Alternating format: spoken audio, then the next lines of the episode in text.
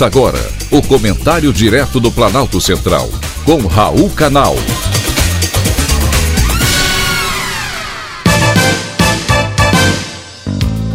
Queridos ouvintes e atentos escutantes, assunto de hoje: educação como prioridade absoluta. Uma das principais áreas prejudicadas com a pandemia no Brasil foi, sem dúvidas, a educação. Pensando nisso, o governo criou um Plano Nacional de Recuperação das Aprendizagens no Ensino Básico. Louvável iniciativa que vai recuperar os dois anos de escolas fechadas, elevar a frequência escolar e reduzir os índices de evasão e de abandono nas escolas públicas e privadas, muito alto durante a pandemia. Além disso, o Plano de Recuperação das Aprendizagens do Ministério da Educação pretende desenvolver estratégias de ensino e de aprendizagem para o avanço do desempenho escolar e diminuir a distorção entre a idade do aluno e a série que frequenta, monitorando dessa forma a trajetória do estudante. Esse problema de evasão escolar durante a pandemia não foi apenas no Brasil.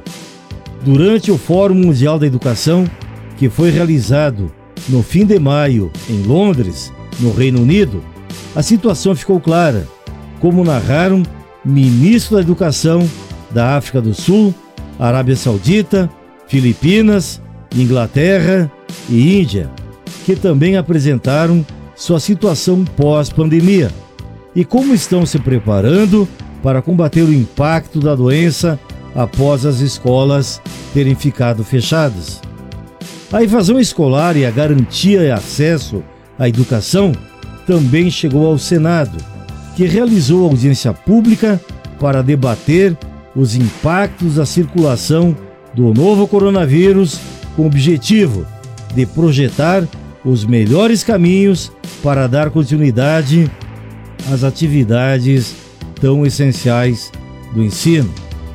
Qualquer esforço nesse sentido é bem-vindo e é salutar.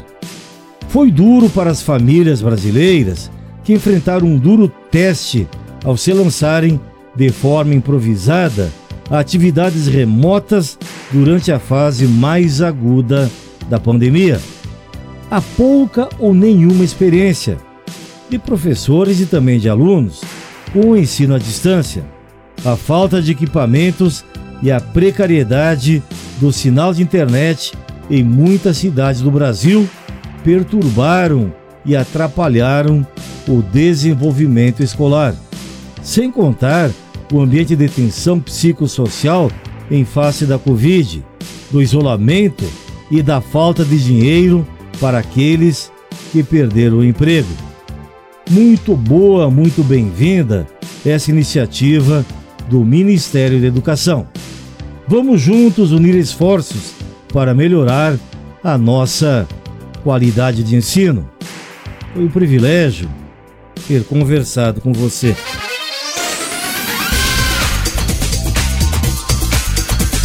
Acabamos de apresentar o Comentário Direto do Planalto Central, com Raul Canal.